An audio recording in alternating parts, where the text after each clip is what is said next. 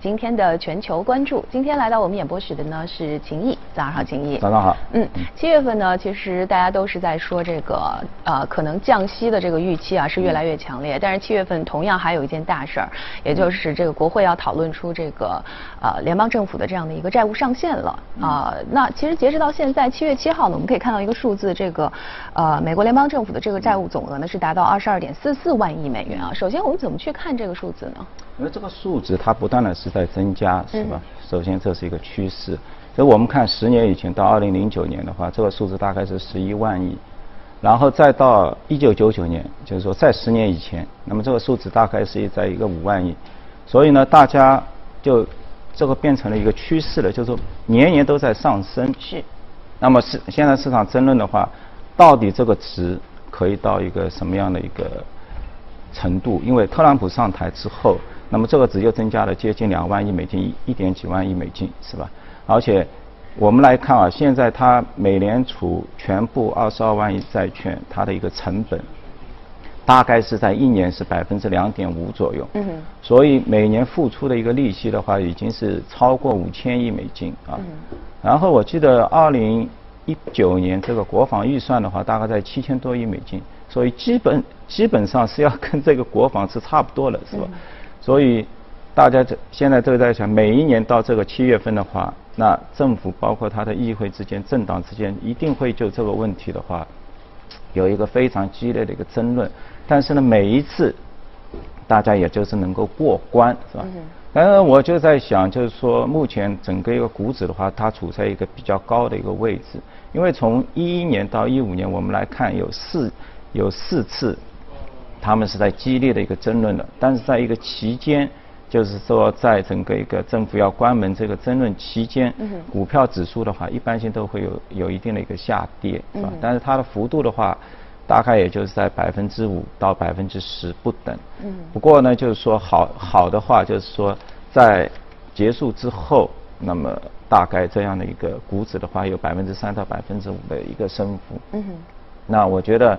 提醒投资者的话，就是毕竟目前的话，我觉得主流媒体好像就这件事情的话，已经谈的已经比较少了，因为一定会通过嘛。嗯。但是根据过往的这个股票市场的一个走势，要提醒大家的是，就是说目前股指毕竟还在三千点这么一个高位，任何有些风吹草动或者是一些不利的，是吧，都会导。导致整个一个股指的话出现一个强行的一个下跌的这么一个动作。嗯，也就是说，其实因为它一定会是在这个呃八月份之前把这个事情有一个结论，否则的话，可能美国政府就会要。再一次的陷入到像之前我们看到停摆的这样的一个状态，所以截止到那个时间段，这个美国的市场可能也会出现一些波动哈。但是刚才提到了，就是说大概率这个一定会通过的，提高这个上限。呃，但是这个债务的这个上限究竟它的天花板在哪里呢？呃，现在的话就是说也很难去预测这样的一个天花板，是吧？就是说原则上的话，只要你。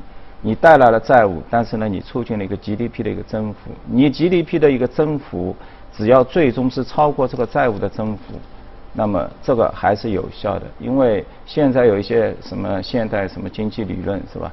理论上认为，就是说这个政府是不存在有一个违约的，是吧？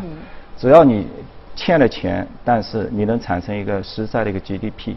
第二个就是说。你整体的一个负债的一个成本，就是一个利息的一个支付，完全可以从经济体或者你整个一个政府的一个税务收入当中能够去弥补，那么这也是有效的。所以我们不难发现，整个一个 Trump 他天天都在谈，OK，你联储要降息，为什么要降息啊？就是说你现在的综合成本是百分之二两两点五，那么。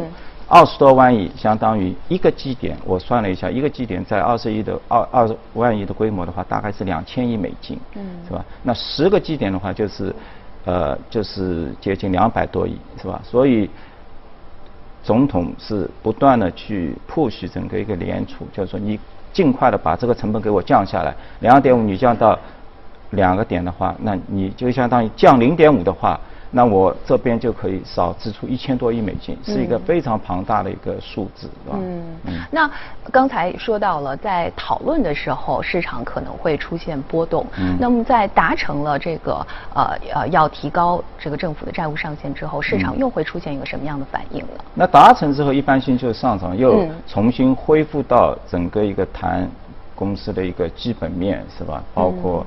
企业的估值，我们看到像今年整个一个，因为上个礼拜是整个一个财报季的一个开端，是吧？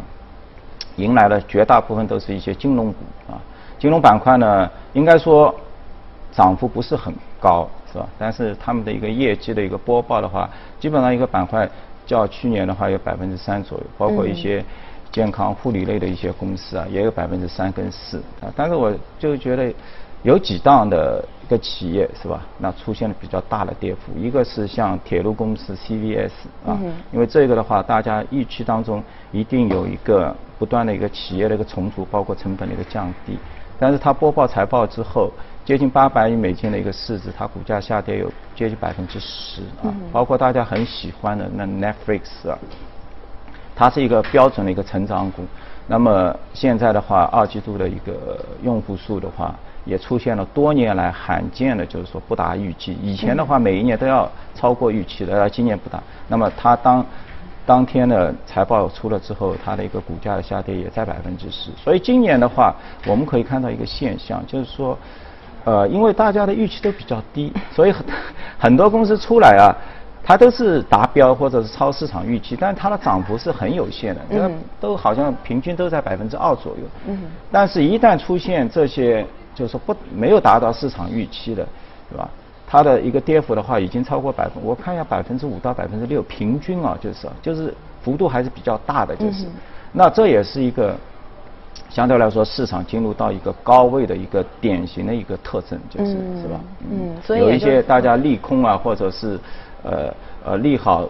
可能就是利呃利空这么一个味道在里面啊。嗯，所以也就是说，从七月份开始，下半年开始，这个美国的市场投资者还是要警惕，因为可能会出现一些呃波动。对，因为我们从那个再融资市场其实也可以看到一些端倪，是吧？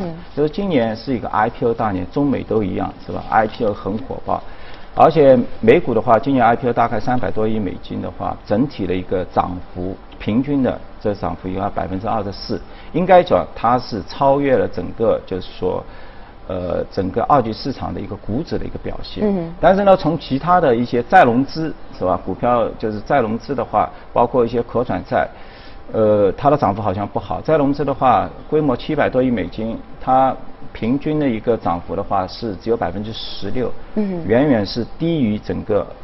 标普五百指数的一个升幅，因为我们现在科创板也出来了，是吧？那跟以前的话，可能有一个区别的话，就这个是一个完全市场化的一个定价，不是以前铁板一块二十三倍出来，大家有个百分之一百的升幅，是吧？